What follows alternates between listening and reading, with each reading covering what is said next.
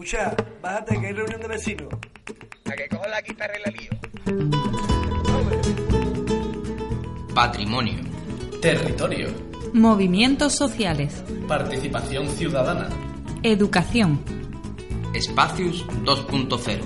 Un espacio hecho por la ciudadanía y para la ciudadanía.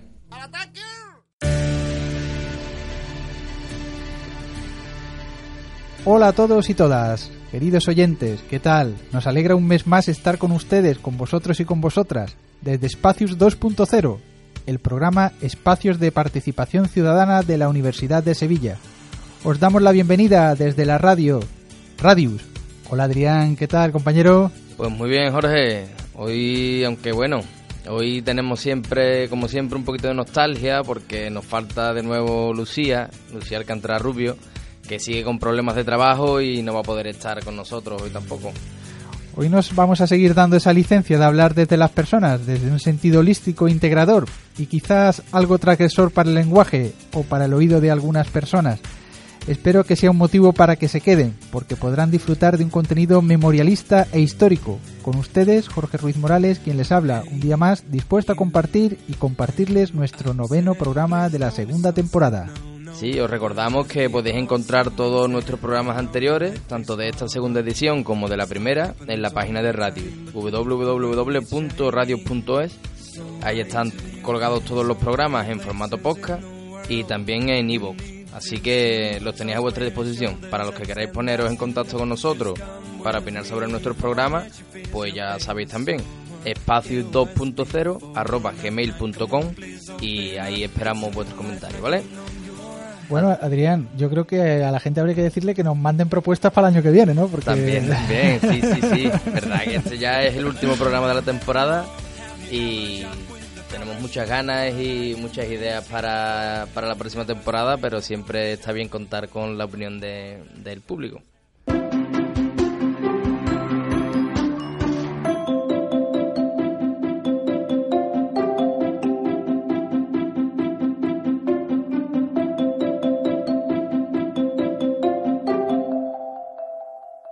Sumario.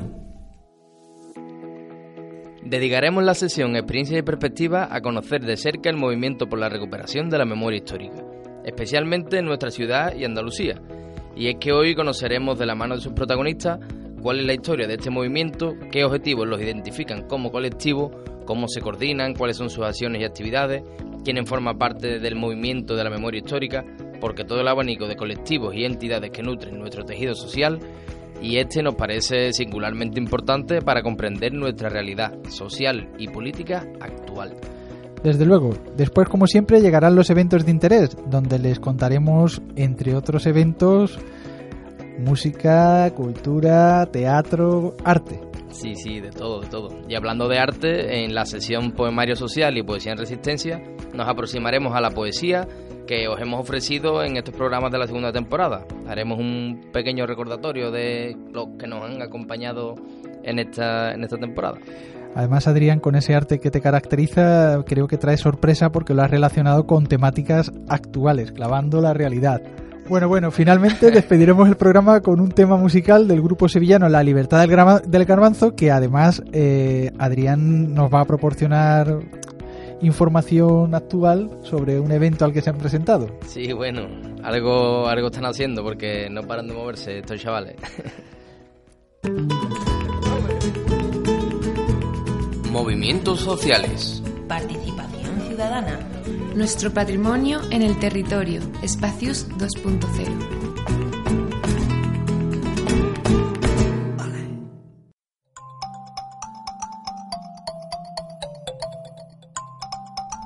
Experiencias y perspectivas.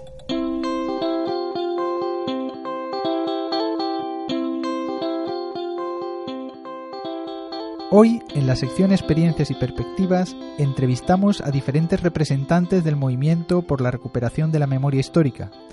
No puedo dejar de contar una anécdota personal que viví en primera persona cuando aprendí historia en EGB. Tenía en torno a 10 u 11 años y recuerdo que mi tutora pasó en la clase de historia, en la asignatura de historia, del año 36 al año 75. La pregunta curiosa de un niño de 10 u 11 años eh, era obvia. ¿qué pasó entre el año 36 y el año 75? Porque ese salto histórico o ese salto temporal. La tutora respondió una respuesta no menos curiosa. Yo soy neutral y no voy a hablar de política, así que por eso damos ese salto. A mí esto me impidió conocer, y como a mí, probablemente a otras muchas personas, cuál fue la historia y qué ocurrió entre el año 36 y 75, con lo cual hemos tenido que ser algo autodidactas.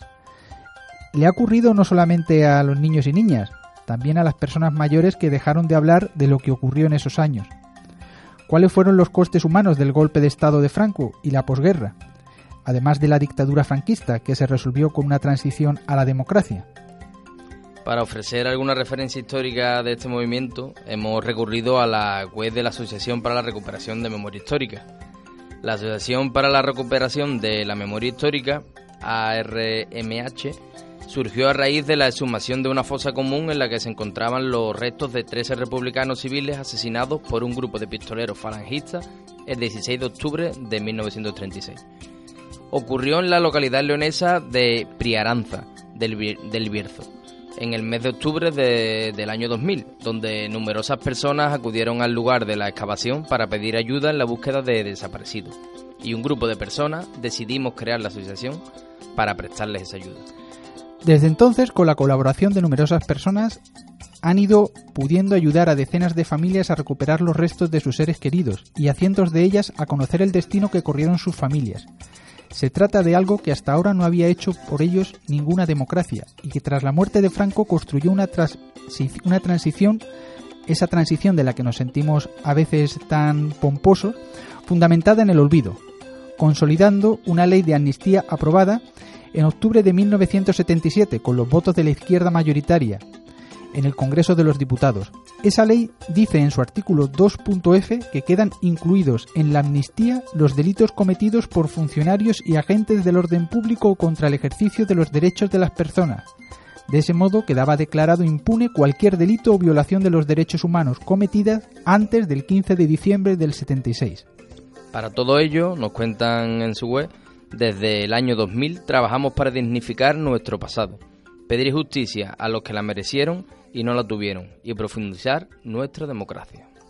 Su labor ha sido en pos del reconocimiento de las personas desaparecidas, de la ciudadanía asesinada, exiliada y deportada, que fue torturada y que se tuvo que exiliar para sobrevivir, de los lugares más singulares, porque también había lugares singulares en esta geografía española que rememoran esos episodios históricos, y de ello se han cargado justamente estas entidades de lograr que haya lugares que reconozcan la memoria histórica.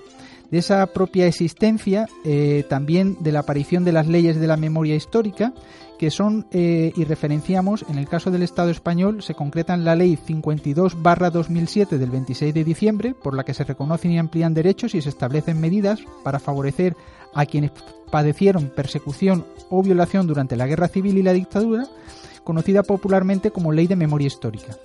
También en el caso eh, andaluz se aprobó en el año 2017 la Ley 2-2017 eh, de Memoria Histórica y Democrática de Andalucía. Y estos son dos grandes logros no solamente de los gobiernos democráticos, sino también de las entidades sociales que luchan por la recuperación de la memoria histórica. No hemos querido dejar pasar por alto la labor realizada por la Escuela Libre de Historiadores, que realizaron multitud de actividades de investigación y divulgación además de la edición de material didáctico de un valor incuestionable, hecho desde el rigor y desde las ciencias sociales, y para ser utilizado como recurso didáctico en las aulas de educación primaria, secundaria, universidad y educación para personas adultas.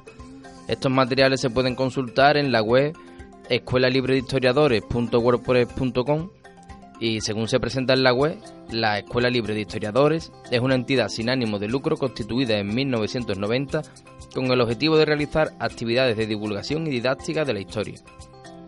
La Escuela Libre de Historiadores, a través de sus iniciativas, intenta desarrollar la práctica de una historia útil. De esta forma pretendemos construir entre todos una historia viva, desde la experiencia cotidiana de las personas que participan en las actividades y contando con las experiencias históricas de los que nos precedieron. El conjunto de actividades que se realizan por administraciones y entidades va desde la investigación documental hasta la definición e identificación de lugares de memoria histórica. Recientemente estuve en el lugar insigne elegido por la ciudad de Almería para reconocer a los almerienses que fueron deportados al campo de concentración de Mauthausen. Este lugar se encuentra junto a un lugar emblemático para la ciudad, como es el carguero de Mineral, es un lugar eh, que parece como un puente de más de 20 metros de altura que se divisa desde las playas de Almería. Otro lugar de memoria que han querido visibilizar desde la Asociación Cultural Alternativa Tartesos, con una actividad el pasado 1 de junio, es el de los Merinales y la Corchuela, dos lugares que fueron campo de concentración en la provincia de Sevilla. Y hemos querido charlar con uno de los promotores de esta iniciativa y lo compartimos a continuación.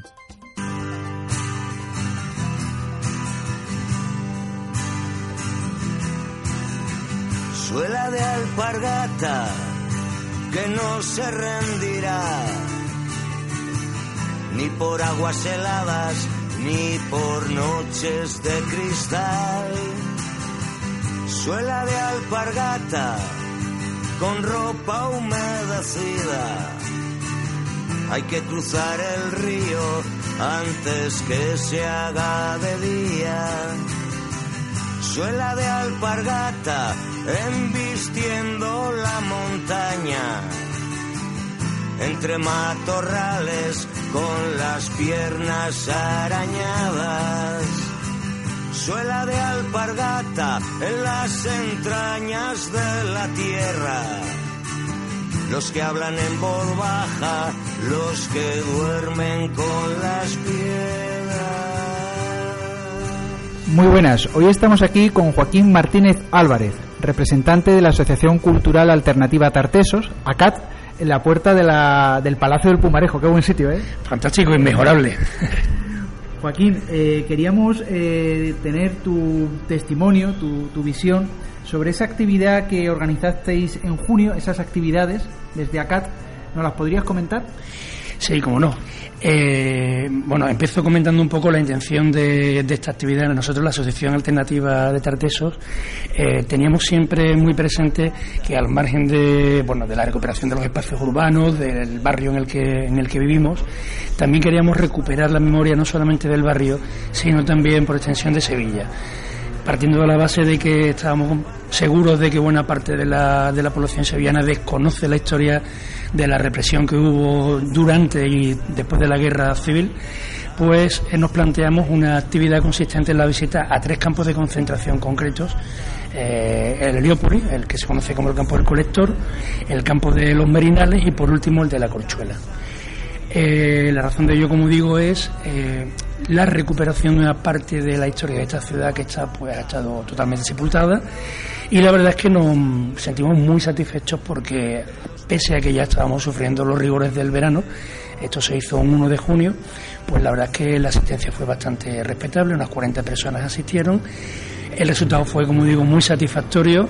Eh, fue una visita guiada por un compañero, por Cecilio Gordillo, muy conocido en, en los ámbitos de la recuperación de la memoria y él pues nos estuvo documentando acerca del cómo, del momento en el que se fundan esos campos y también la finalidad eh, de, dichos campos.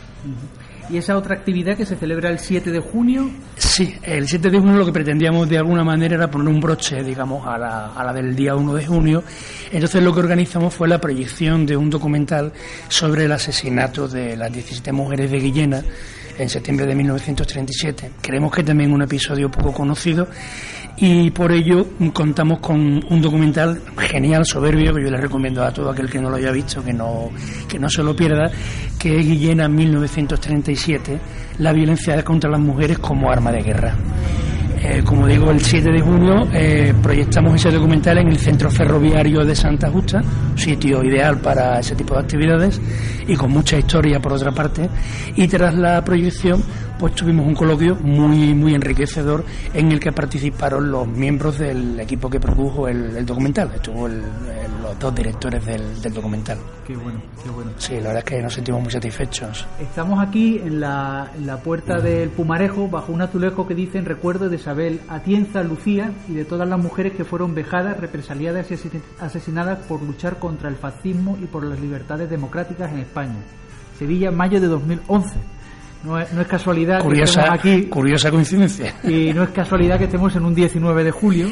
Efectivamente, un día después de la vigilia que se celebró ayer, a ver si de una vez conseguimos que el genocidio de aquí pues ya no pues salga de, de la Macarena. ¿En qué consistió esa vigilia, Joaquín? Bueno, yo no tuve, no me ha sido posible este año participar, pero sé la información que con- con- tengo. con problemas médicos Efectivamente. familiares. La, la información que tengo, bueno, eh, se inició a las 9 de la noche del día 17, me parece, 17 de julio, y terminó eh, a las 10 de la mañana aproximadamente de ayer. Pero ayer además se hacía una concentración en el monolito que hay en la muralla de la Macarena, lugar donde, como mucha gente sabe, se fusiló a bastante gente de manera pública como escarmiento. Y de hecho allí hay, es un lugar de memoria. Efectivamente, un lugar de memoria. Y a las 10 también sé que se hizo una concentración en la Plaza del Pumarejo, donde nos encontramos ahora mismo. Muy bien. Joaquín, pues creo que la ciudadanía debería estar muy atenta a, a esta asociación, a CAT, porque organizáis no solamente actividades sobre la cuestión que hoy nos ocupa, sino también sobre la recuperación del espacio público. Muchas, muchas, en, sí, sí. en el entorno de Santa Justa, Sí, ¿verdad? sí, sí, estamos de hecho, uno de nuestros objetivos básicos, tenemos dos. Eh, Por una parte es eh, la consecución de un centro cívico para el barrio y por otra una plaza que curiosamente tiene el nombre de Pedro Ballina, también una personalidad muy olvidada en esta ciudad, fue un médico anarquista muy querido en la Sevilla de la época, pero lamentablemente olvidado. Y es curioso porque la Plaza Pedro Ballina es un absoluto erial, o sea, es todo un ejemplo de lo que es la ciudad dura por excelencia. Entonces ese sería el segundo objetivo que tenemos, que es conseguir que esa plaza esté a la altura de las personas que habitan, que habitan el Pedro barrio. Ballina era médico Pedro Ballina era médico, efectivamente. y, y pasaba consultas Pasaba ayudando a consulta. personas que no tenían acceso a una seguridad Efectivamente, pública. efectivamente, un hombre que además hizo muchísimo porque se adoptaran medidas higiénicas que paliaran, sabéis que bueno Sevilla era conocida incluso como la capital de la muerte, si no recuerdo mal, a principios del siglo pasado, la mortandad infantil era brutal, las condiciones higiénicas, sobre todo de las clases populares, eran más que, más que lamentables, y este hombre pues hizo un grandísimo empeño en mejorar todo este tipo de situaciones. Lamentablemente, como digo, muy olvidado, y yo creo que estaría bien también recordarlo. A ver si nosotros lo conseguimos de camino que también eh, intentamos recuperar la plaza que lleva su nombre. Pues muchísimas gracias, Joaquín. Gracias a ti, gracias Jorge, igualmente. Y hasta Muchísimas la gracias. Venga, gracias. Suela de alpargata enterrada con la sangre de los puntos de apoyo y de los enlaces.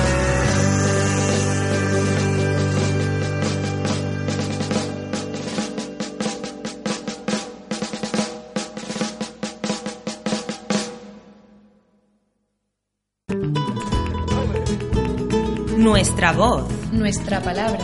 Verdad. Reflexión. Investigación. Innovación social y educativa en Espacios 2.0. Para conocer más sobre el papel de los colectivos y entidades que se dedican al reconocimiento y visibilización de la memoria histórica, hemos querido conversar con otras personas de las que os compartimos sus entrevistas.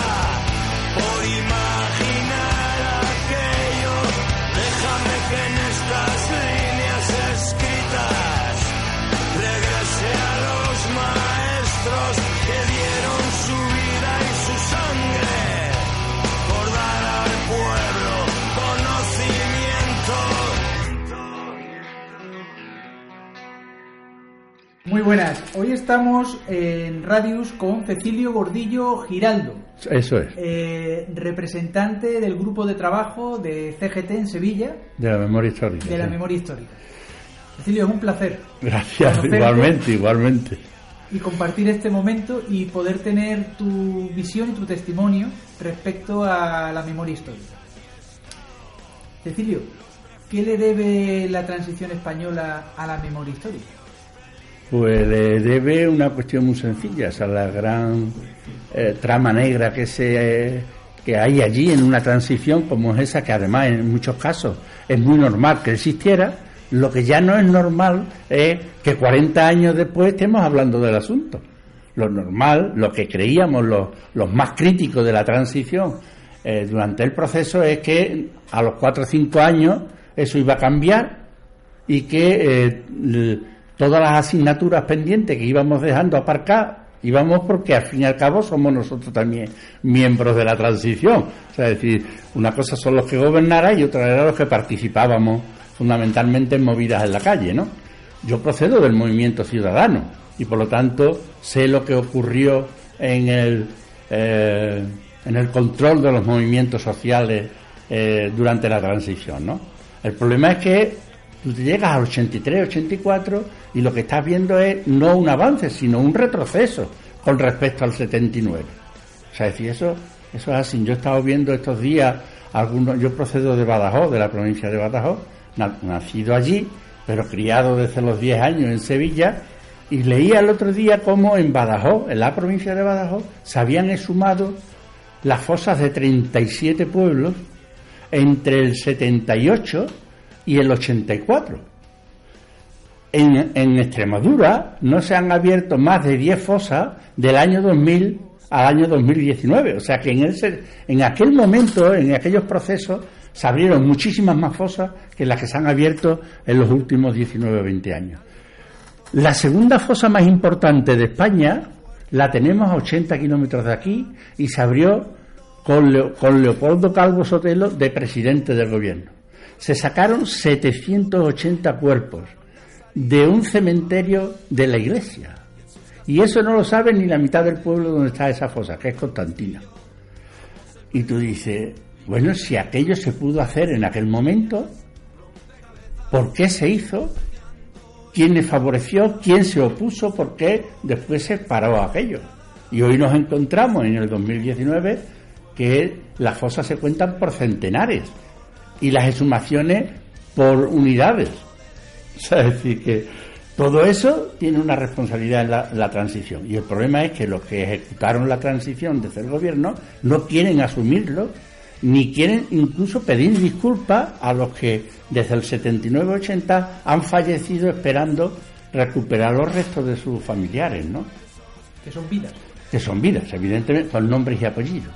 O sea, yo coordino también una página web que se llama Todos los Nombres, eh, que responde a esa demanda de información que el Estado no le daba a la familia. La familia en aquella época no solamente querían sacar los cuerpos, sino preguntaban el por qué los habían matado, que dónde estaban eh, los papeles inscritos, porque no estaban en los registros civiles, etcétera, etcétera. Y ante el silencio de las administraciones a las que se dirigen los ciudadanos, que es lo más normal del mundo, que yo le pregunte a mi ayuntamiento, a mi, al gobierno autónomo, a fin, o al gobierno de España, eh, qué documentación hay sobre una persona de mi familia que lo fusilaron en el 39.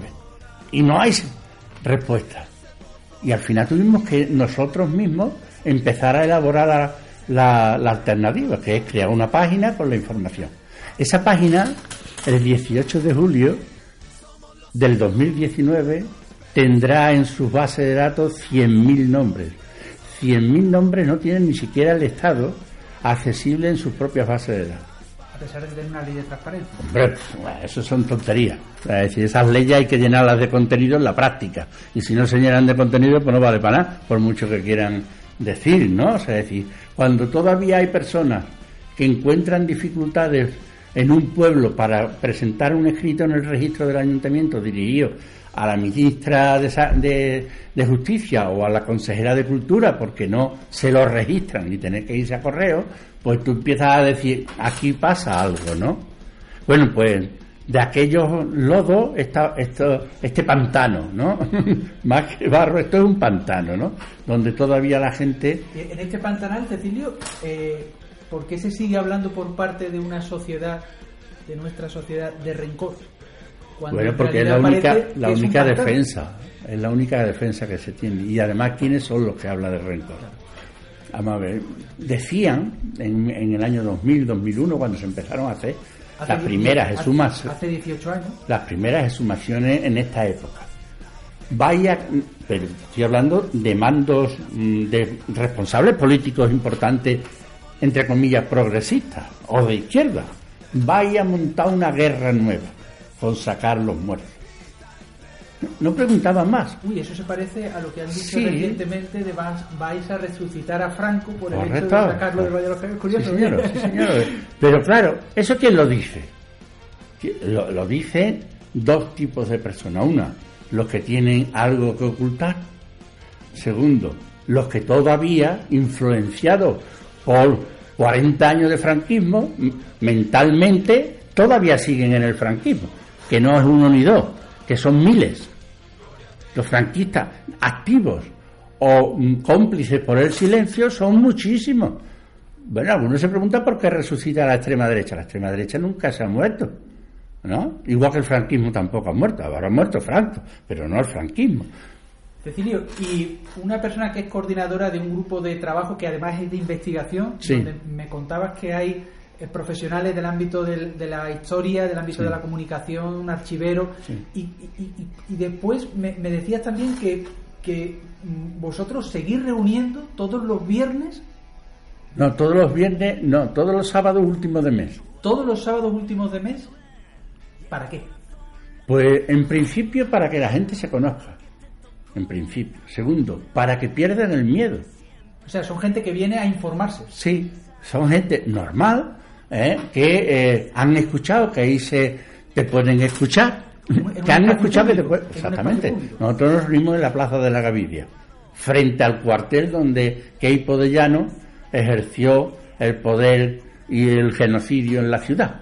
¿eh? Nos vemos allí, cambiamos impresiones, escuchamos, algunas veces no tanto como sería deseable, eh, hablamos, ponemos en común las diferentes iniciativas y sobre todo elaboramos nuevas propuestas.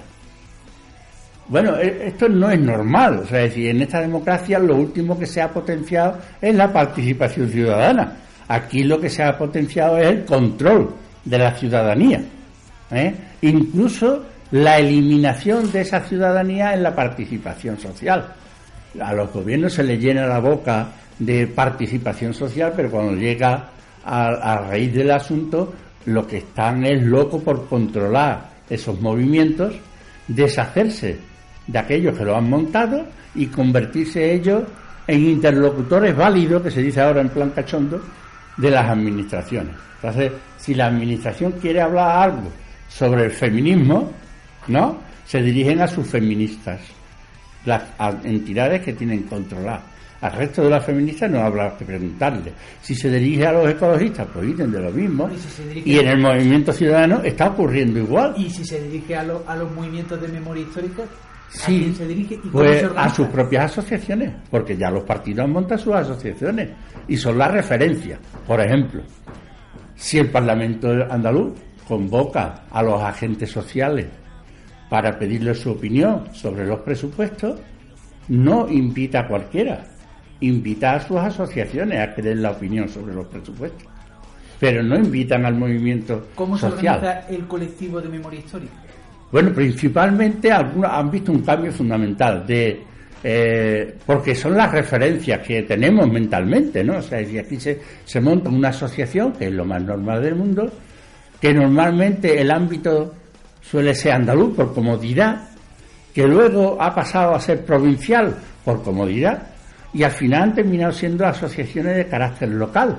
Pero paralelamente a ese proceso natural se ha ido creando otro que está más pendiente del poder político. Del ámbito local pasa al provincial, pasa al andaluz, de tal manera que si el gobierno andaluz, que siempre y por naturaleza política, solamente busca dos interlocutores, dos, dos sindicatos, dos entidades de consumidores, dos organizaciones ecologistas, etcétera. Busca dos asociaciones de la memoria que sean los interlocutores del gobierno.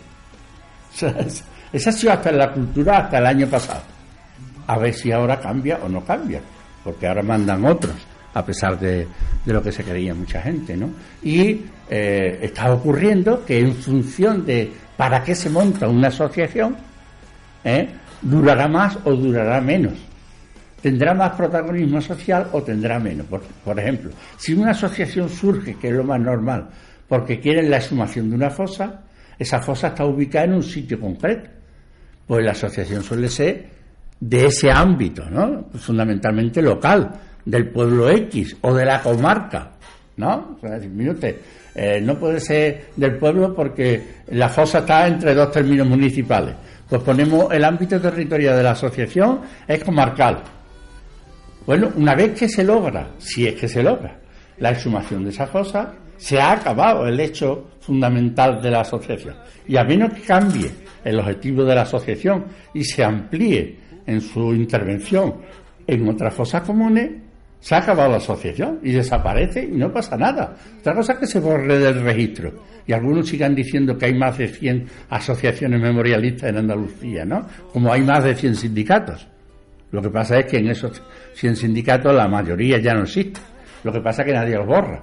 Pero eso sirve también para momentos concretos, decir, eh, la, sociedad, eh, la sociedad, la sociedad andaluza es la más articulada de España. Pues vale, tío, si tú te lo quieres creer, te lo crees, y si no, pues vete al registro y míralo, ¿no?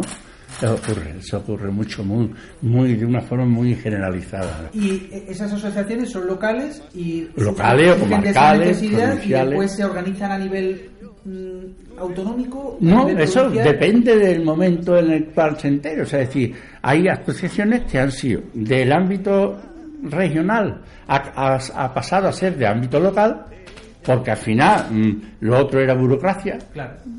¿Entiendes? A lo que se le llenaba de papeles o, al contrario, una vez terminada la exhumación de la fosa de mi pueblo, yo quiero tener más presencia porque voy a seguir comprometido y voy ampliando el ámbito eh, geográfico de intervención, ¿no? O sea, es decir, nosotros en su momento, por ejemplo, el grupo de trabajo de, de CGT no tiene entidad jurídica.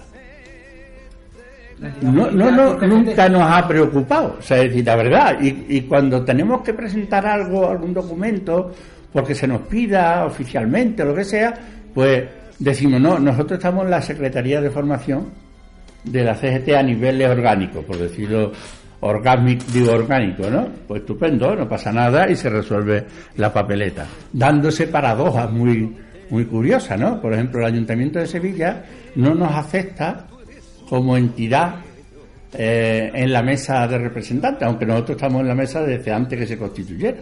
Nosotros hemos firmado convenios con el ayuntamiento en el año 2002. O sea, cuando no existía esto del movimiento memorialista en Sevilla, nosotros ya teníamos firmado convenios de colaboración con el ayuntamiento. Y tú le tienes que decir al burócrata del ayuntamiento, oye, de verdad nos niegas a nosotros, si yo estoy siendo recibido por, las autoridades locales sin ningún tipo de problema, si los trabajos que nosotros presentamos están locos por financiarlo el ayuntamiento. ¿Cómo que no nos permite? Pues no lo podemos.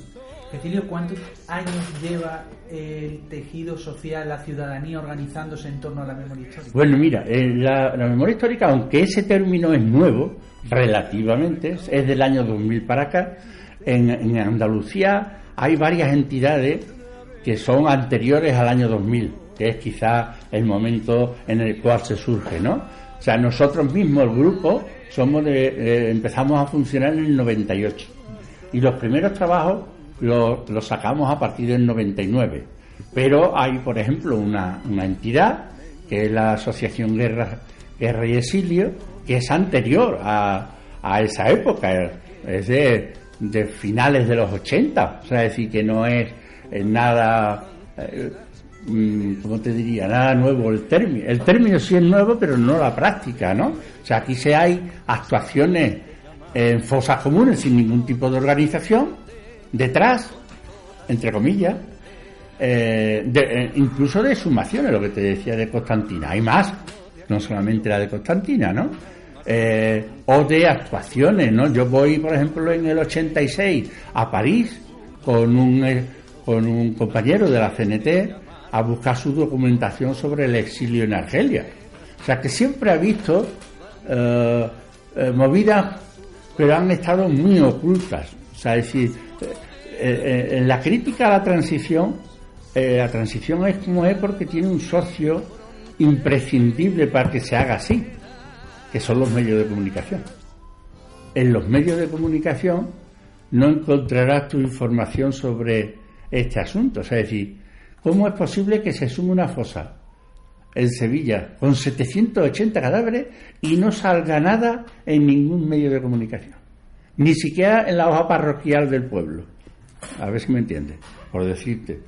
Por ejemplo, la única vez que la Biblia de España, digo el país, eh, publica algo sobre una, una fosa común es para decir que al alcalde que posibilita esa fosa común le echan una multa y como consecuencia de esa multa le quitan una vaca. La, la noticia era que le quitan una vaca al alcalde, no el motivo por el que le quitan la vaca. El único medio de comunicación que, que en los años finales de los 70, principios de los 80 habla de este asunto es Interview.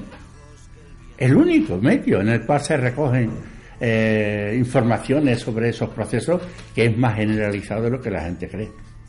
Cecilio, eh, la exhumación debería ser eh, pagada por el Estado y financiada por el Estado exclusivamente. Debería de formar parte de, de la identificación de cadáveres en los centros públicos en lugar de dárselo a centros privados y financiar centros privados para esta porque esto parece que está ralentizando el proceso de identificación. tremendo, y parece que en otros países mm, de Sudamérica donde hubo dictaduras parece que no se ha hecho así. Y de España. Lo único que España ha sido trabajando para esos países pero no para el suyo propio. ¿Eh? o sea es decir el, el problema es tremendo no o sea el problema es tremendo porque el Estado español como Estado, ha financiado multitud de sumaciones en Sudamérica. Multitud. Ha, constituyó, bueno, solamente, no solamente en Sudamérica, sino también en Rusia, buscando a, los miembros de la División Azul. Y los últimos proyectos de financiación de sumación de fosas comunes con una unidad específica que se montó de la Guardia Civil fue en Sarajevo y Srebrenica, que se mandó un equipo allí a exhumar cadáveres. Y ese equipo cuando terminó y volvió a España no siguió funcionando como tal buscando aquí, sino que se disolvió. Entonces, ¿hasta qué punto uno puede ser cómplice de silencio de, de esas prácticas? Es que eso no tiene, no tiene. Segundo, mira, lo primero que hizo Franco cuando ganó la guerra fue sacar unos edictos, unos decretos, etcétera, etcétera, por el cual se le ordenaba a los jueces, al Poder Judicial y al Poder Municipal y a los demás que exhumaran las fosas comunes de los suyos, claro.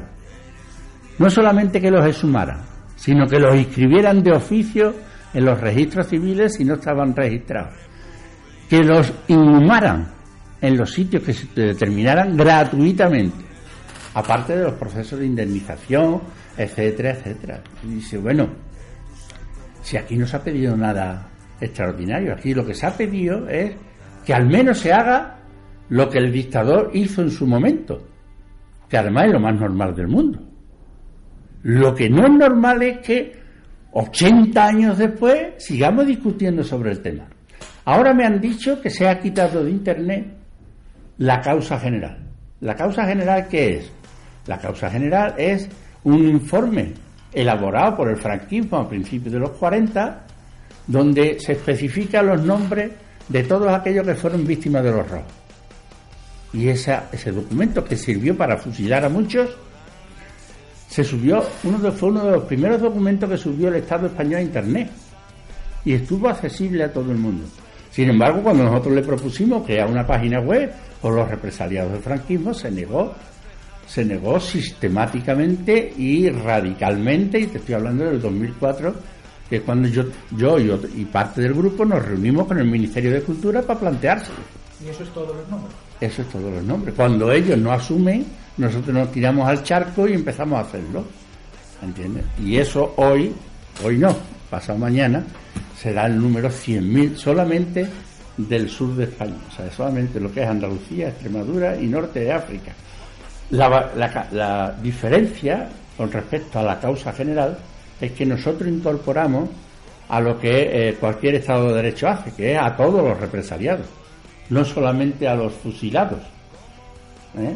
sino a todos, porque incluso fusilados hay de muchos tipos. Hay fusilados y hay fusilados desaparecidos.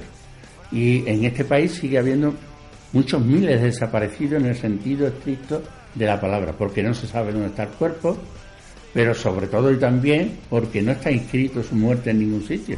Por lo tanto, legalmente sigue estando desaparecido. ¿El Poder Judicial podría haber hecho algo más?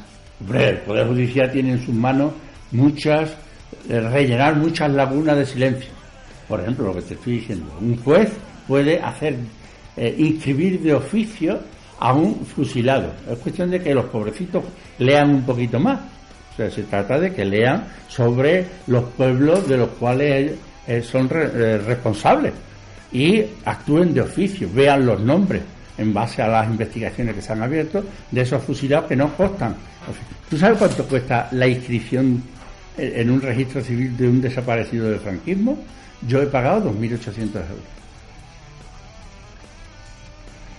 Eh, bueno, yo he pagado, yo he pagado físicamente después de, de recolectar dinero en colectas populares, en este caso para un personaje eh, que se dice no se puede inscribir si no hay referencia.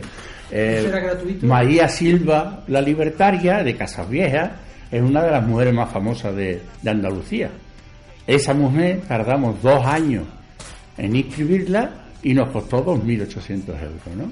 Algo que era, que era gratuito y para Teóricamente es gratuito si el juez se le antoja hacerlo. Y en el momento en el que Franco asume el poder, era gratuito A para... todos, a- no nada más que a ellos. No a todos los fusilados, sino solamente a los suyos. Claro, pues mire usted, si lo que se trata es de llenar el vacío que dejó, ¿Qué ¿cuál es? ¿Qué papel tiene la Fiscalía en todo esto? Bueno, la Fiscalía puede hacer igual que el juez, actuar de oficio. Es más, logramos que en el 2011 se cambiara la ley que regula todo el tema de registros civiles. Se cambió. Y se, porque entonces, hasta el 2011, cuando tú ibas a inscribir, a pedir a un juez que inscribiera a mi abuelo, lo, lo primero que te pedía el juez es, no hay problema, traiga usted dos testigos presenciales del acto. Y te quedabas blanco. Dices, ¿perdón? Sí, sí, que me traiga usted dos testigos de que vieron fusilar a su tío. Y usted, en un fusilamiento hay dos grupos, los que fusilan y los fusilados. Y no creo yo que de los que fusilaban ya más venía usted aquí a testificar que los fusilaron, ¿no? A ver si tenemos un poco de poco. Y los únicos que podían solicitar la inscripción eran las familias biológicas. No podían pedirlo a nadie. Sí podía hacerlo el juez de oficio. Pero el juez de oficio, que yo conozca, hay muy poco o ninguno. Y los fiscales, pues tampoco. A partir de 2011 se cambia la ley y posibilita que las administraciones locales puedan pedir al juez la inscripción de oficio de los vecinos que figuraban en el censo y que ya está investigado que fueron. Bueno, eh, se consiguió cambiar la ley porque, entre otras cosas, había montones de ayuntamientos que la aprobaron. Ni uno solo de esos ayuntamientos, gobernados por la izquierda, ha planteado a su juez responsable del registro o al fiscal responsable de esa iniciativa la inscripción. No hay ninguno. Incluso algunos muy famosos, por ejemplo, los de las mujeres de Guillena. Hubo un acuerdo de pleno del ayuntamiento, porque es como si no hubiera pasado nada. Ese acuerdo de pleno se salta a piola y no se hace la. En, en el Castillo de la Guarda pasó exactamente igual. Un acuerdo, primero de una asamblea de vecinos y después de una reunión del gobierno local, acuerdan dirigirse eso. No han hecho nada. O sea, decir, eh, yo vivo en Dos Hermanas, ¿no? Dos Hermanas tiene un alcalde fusilado y desaparecido eternamente porque no tiene familia biológica que lo pida inscribir. Eh, ni siquiera el ayuntamiento del que fue alcalde esa persona ha solicitado nunca, llevamos dándole la data desde hace un montón de años, la inscripción de eso. ¿De quién hablamos? Pues hablamos de el, el alcalde que entre comillas era el más famoso de, de- el, el alcalde más famoso de dos hermanas, ¿no? ¿Cómo se llama? Eh, Antonio Muñoz Benítez. Sí, Antonio Muñoz, Muñoz Benítez, correcto, creo que es así, ¿no? Y ese hombre que lo fusilan en Alcalá de Guadaira y que está súper investigado, si no es el ayuntamiento el que toma la iniciativa, seguirá estando desaparecido. Bueno, pues está desaparecido gracias al ayuntamiento, al ayuntamiento, al alcalde, al equipo de gobierno del eh, ayuntamiento de los hermanos. No vale diciendo, hombre, hay que ver. No, no, no, no hay que ver. Hay un acuerdo de pleno y lo, lo que tiene que hacer un gobierno es hacer lo que toman los acuerdos de pleno. La Asociación de Memoria Histórica es imprescindible en nuestra sociedad. Evidentemente, si la sociedad civil no deja clara, primero la independencia del poder político, que cada vez cuesta más trabajo, porque en este país sí se ha hecho mucho daño intentando siempre controlar los movimientos sociales, ¿no? Y el caso es no solamente intentar, sino que lo consiguen además, porque están para eso, para controlar, ¿no? O sea, es decir, que yo, recuerdo cuando yo era miembro de la Asociación de Vecinos de su eminencia, te estoy hablando del 76, 77, etcétera, etcétera, y cuando se legalizan los partidos y tal, lo primero que nos dicen los partidos, a aquellos que no pertenecemos, pero que estamos al frente de algunas asociaciones, es mm, decir, bueno, mira, ya podéis disolverse, ya estamos aquí nosotros y que por lo tanto no hacéis falta, ¿no? Bueno, ¿cómo que no? Yo tengo una reunión con el alcalde y dicen, no, es que a partir de ahora somos nosotros los que hablamos con el alcalde. Ustedes en todo caso tenéis que hablar con nosotros, que somos los concejales del equipo de gobierno o de la oposición. Y a partir de que le dijimos que no, que si yo me puedo reunir con el alcalde, ¿por qué coño me voy a tener que reunir contigo? Se acabó la asociación. Esto se llamaba la delegación de la participación en lugar de la participación directa. No, pero, pero es que era curioso, ¿no? O sea, es decir, el que te pone los problemas son aquellos que han formado parte de tus movimientos. Claro, en la clandestinidad, ¿no? Para eh, resguardecerse de, los ataques de la dictadura, cosa muy normal y muy corriente y muy necesaria, ¿no? El problema es cuando hay que controlar esos movimientos sociales para que, que salga en la foto sea el miembro del partido X y no el presidente de la asociación. Una vez controlado y desmantelado el movimiento ciudadano, ¿entiendes? Surgen ellos se ponen en nombre de esas entidades y se convierten en los interlocutores válidos del gobierno de turno, sea el gobierno del tipo que sea, ¿no? Local, provincial, autonómico, etcétera, etcétera. Y ese es el gran riesgo que tienen siempre todos los movimientos sociales, que es la ineptitud pues, de las grandes organizaciones, las grandes y las pequeñas organizaciones políticas, ¿no? es un placer. Nada, encantadísimo. Conocerte, entrevistarte y, a través de tus palabras indagar un poco en lo que es el, movimiento de memoria histórica. Pues yo te agradezco y, le dedico todo el esfuerzo que haga falta en un momento determinado a que la experiencia de la radio en la Universidad de Sevilla eh, sea no solamente una expectativa, sino una realidad, tío que hace falta además, ¿eh? bueno, creo que sé algo del asunto, ¿no? Así que encantado. Muchísimas gracias.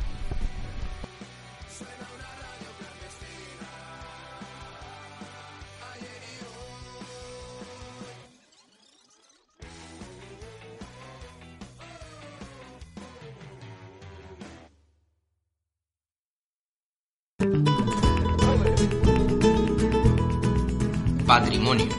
Territorio. Movimientos sociales. Participación ciudadana. Educación.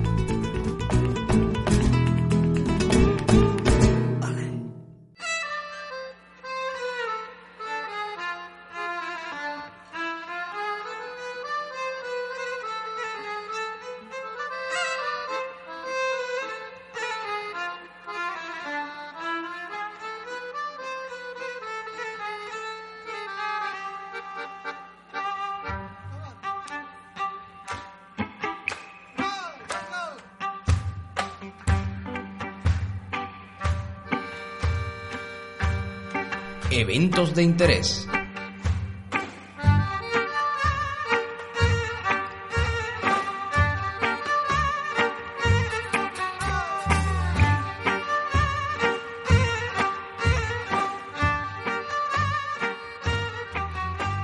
Vamos con los eventos de interés, Adrián. ¿Qué no, qué no, no nos podemos perder este verano? Etnosur 2019. ¿Qué es Etnosur? Etnosur es un festival gratuito y multidisciplinar que se celebra desde el 97 en el término municipal de Alcalá la Real, en Jaén. Esta cita tiene lugar desde sus inicios el tercer fin de semana de julio. Durante los tres días de duración, el festival llega a congregar a más de 40.000 personas.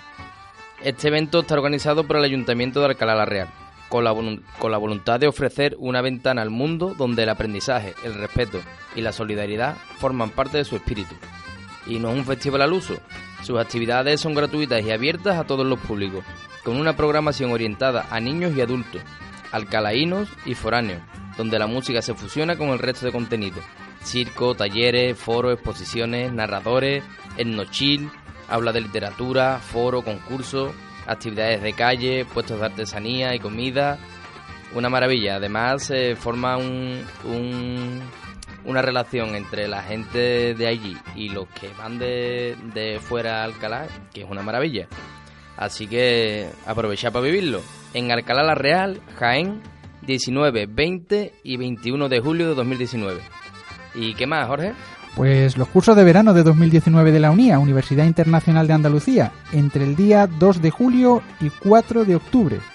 Puedes tener más info en unia.es barra oferta guion académica barra cursos de verano.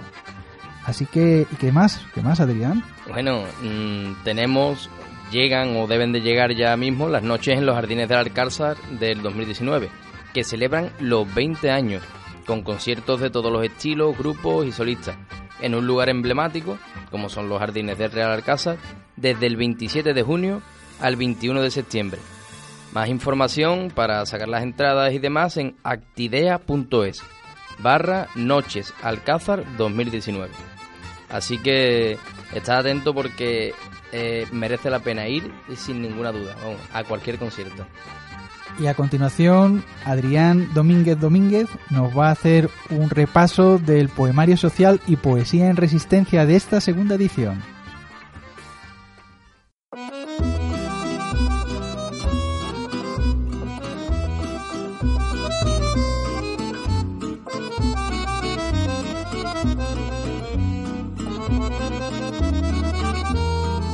Poemario social y poesía en resistencia.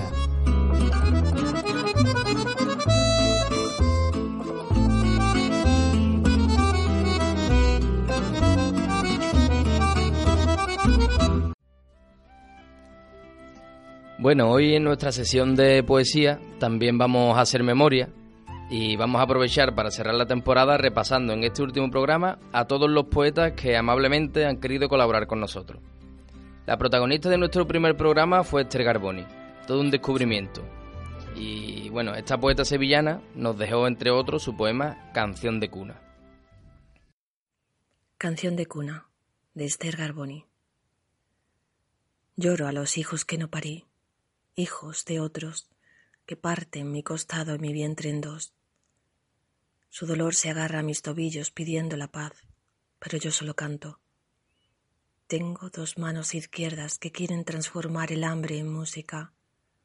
Os amamantaría, susurro, es esta condición simple mi tormento, pero yo solo canto. Sus pequeños pies de barro buscan raíces y encuentran cemento en tierra arrasada. Buscan mi oído y encuentran plástico. Alargo mis manos, pero son mis brazos ramas de negra encina que no tallarán cunas sino ataúdes. Porque yo solo canto, canto en voz baja, canto una nana a los hijos de una guerra sin nombre que ninguno de ellos habrá de escuchar. Heredaré la tierra de mis padres. ¿Qué heredarán ellos? Los hijos que no parí hijos de otros, aquellos que parten mi costado en dos y en dos mi vientre, los hijos de la guerra, heredarán el odio. Pero yo solo canto. De la mano de Esther conocimos a otro compañero, docente también de lengua y literatura como ella en un instituto de secundaria. Él es Víctor Jiménez, en cuya poesía está presente su experiencia como profesor. Uno de los poemas que pudimos escuchar fue Parking Público. Parking público. Apenas ha salido el sol y llegan, como un enjambre loco, tocando el claxon, parando en doble fila, colapsando la calle justo delante de la puerta de entrada al abandono. Han sido demasiadas las horas soportando la carga familiar, el peso de los hijos.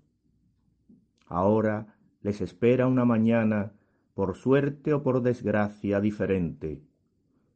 Y tienen prisa por soltar amarras. Por eso llegan como llegan, lanzados, compitiendo por encontrar un hueco libre, como si no supieran que asegurado tienen lo que buscan, aparcamiento vigilado y gratis para sus criaturas. Nuestro tercer programa fue el de la apertura a la poesía en directo. En él recibimos a nuestro amigo José María Gómez Valero, con el que compartimos un maravilloso rato charlando en torno a la poesía. Además, pudimos disfrutar en directo del poema Cantes de vuelo y revuelo, ganador del primer premio de las letras flamencas por la igualdad, y que fue escrito para ser cantado por Bulerío. Entre tú y yo hay cosas que debemos arreglar. Hablo de amor y respeto, hablo de mi libertad. Fíjate qué tontería, me decía que era mala y a la vez que me quería. Déjate ya de ordeno y mando, te lo digo sin maldad, que entre tú y yo está faltando un poquito de igualdad. Las mujeres desde siempre cobramos menos jornal. Parece que es algo nuevo lo de brecha salarial. Fíjate qué tontería, me hablaba como una niña, con todo lo que yo sabía. Fíjate qué tontería, me hizo la vida imposible porque no me comprendía. Fíjate qué tontería, tantos años a su vera y apenas me conocía.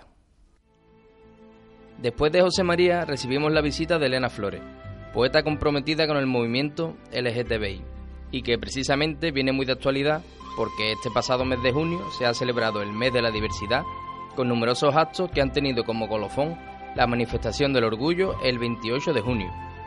Sociedad de Nombres fue uno de los poemas que nos recitó Elena. Me adentro en el bosque de ese monte oscuro, un bosque de luces rápidas que van y vienen.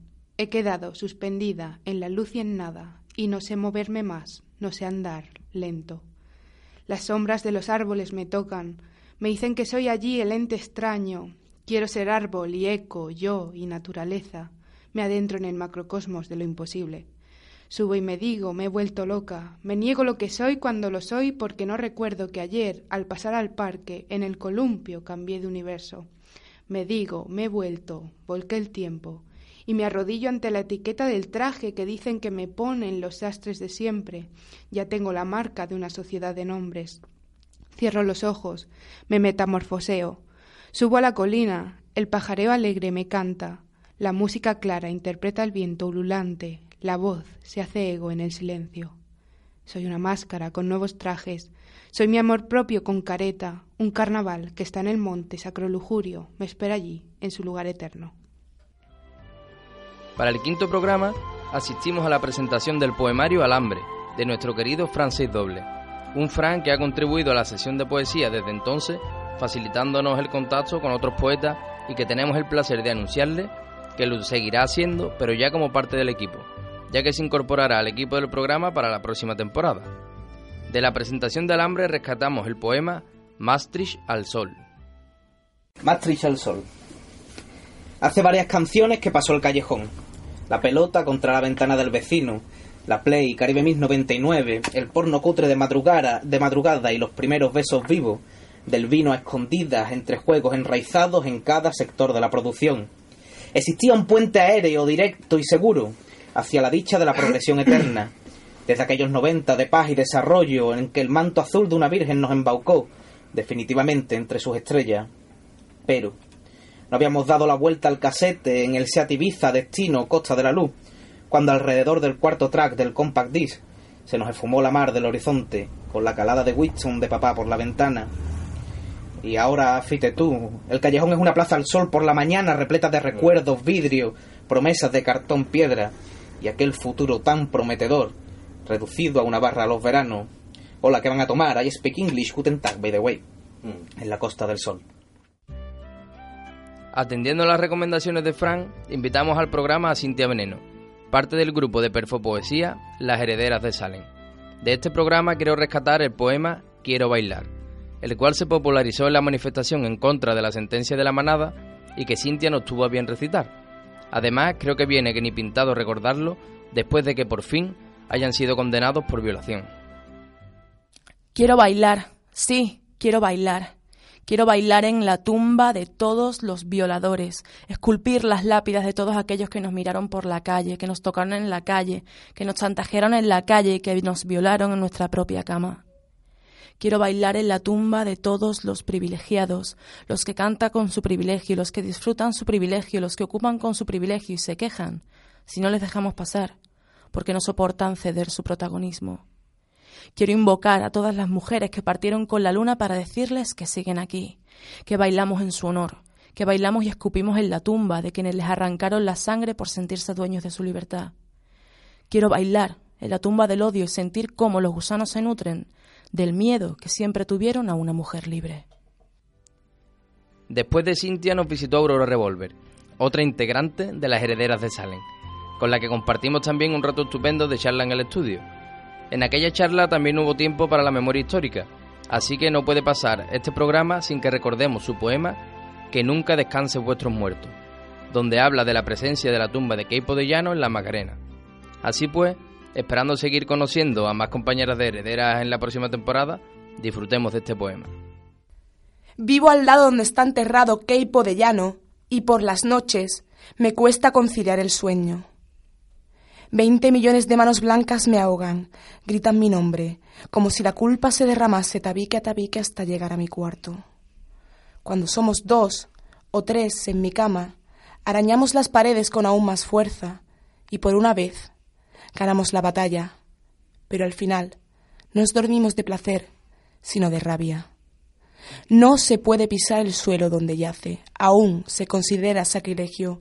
Un cordón terciopelo color ocre divide al humano de la bestia, y hay quien sigue poniendo frenos a la pasión para contraer tan sacro matrimonio a escaso metro y medio de la tumba, y todos salen gloriosos y llorando de alegría, mientras uno de los padrinos echa los tullidos que venden romero en la puerta para que no les estropee las fotos y en las calles de al lado. Nosotras nos creemos ganadoras porque llenamos las universidades, las tiendas nos venden litros de cerveza a un euro y ya casi podemos regalar poemas y besos a quien queramos. Sin embargo, decir camarada en una plaza pública sigue sonando una enfermedad que te corroe la piel y te deja ciego.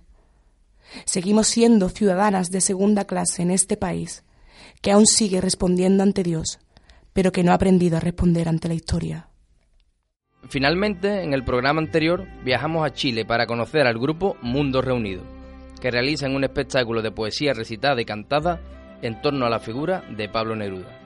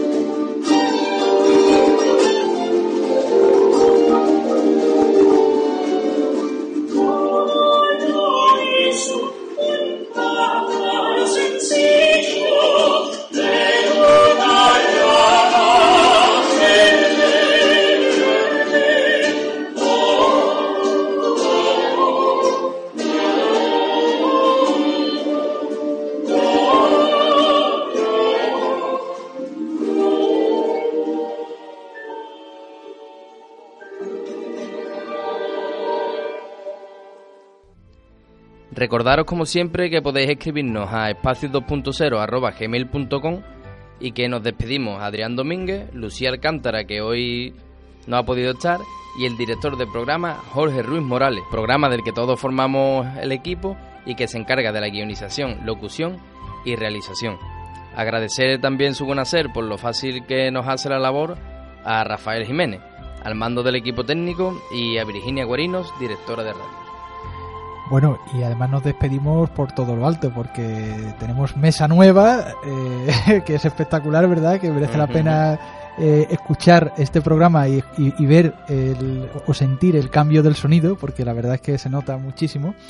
y ahora ya sí os dejamos, os dejamos con el tema musical del grupo sevillano La Libertad del Garbanzo y que en esta ocasión, bueno, pues creo que hay un evento por ahí, Adrián, que quizá podríamos comentar, ¿no? Bueno, se han presentado un concursillo ahí, eh, a ver si participan en un festival en, en Almería, creo que es y hemos colaborado para votarlo todo el mundo a ver a ver si en Facebook no en Facebook estaba en Facebook estaba. Vamos ya me parece a mí que se habrá acabado pero bueno por si acaso echarle un vistazo.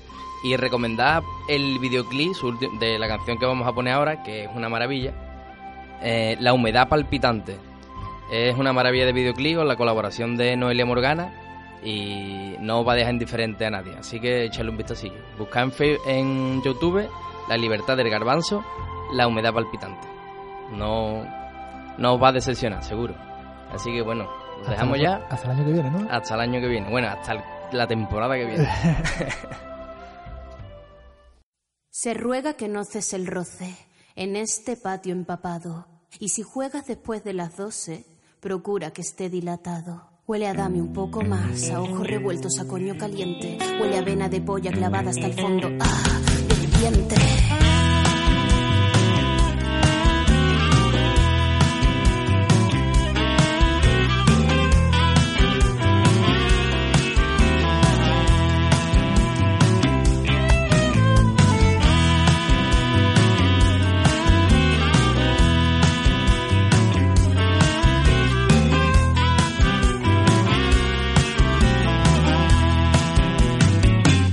Horizontal realidad que empapa y atraganta.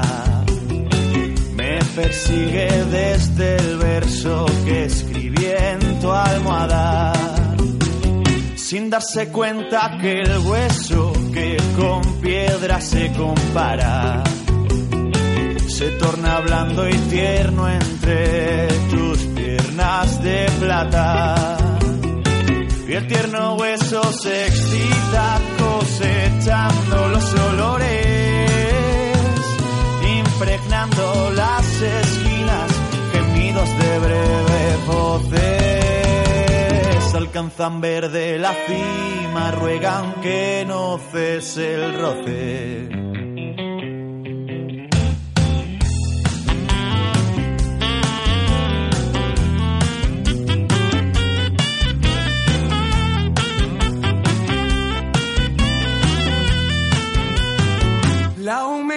Palpitante que rezuma de esa puerta es a la vez altar y huerta, no entiende de diamantes. Desecha entera la carne, fluye la conciencia densa, liban mariposa en la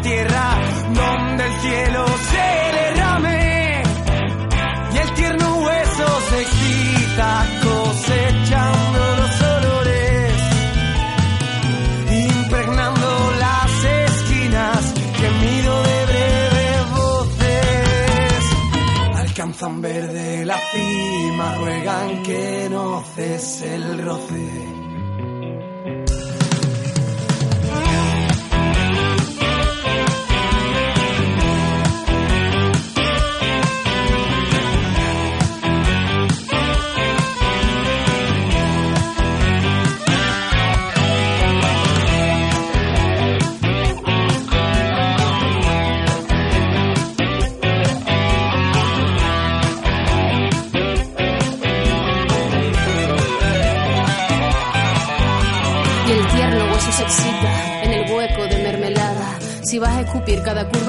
Mejor dímelo cara a cara.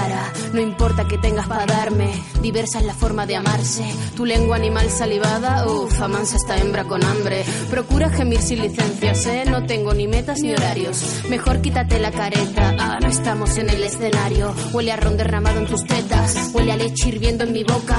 No te olvides traer las galletas, o mejor coge el pan, toma y moja. Como suda tu pata de palo pirata, imagina cien mil aventuras. Buscando el tesoro en el fondo del mapa, así coge bien la cintura. Soy capaz de parir ahora mismo esa cara de perro me mata. Menos mal que mañana es domingo, ey,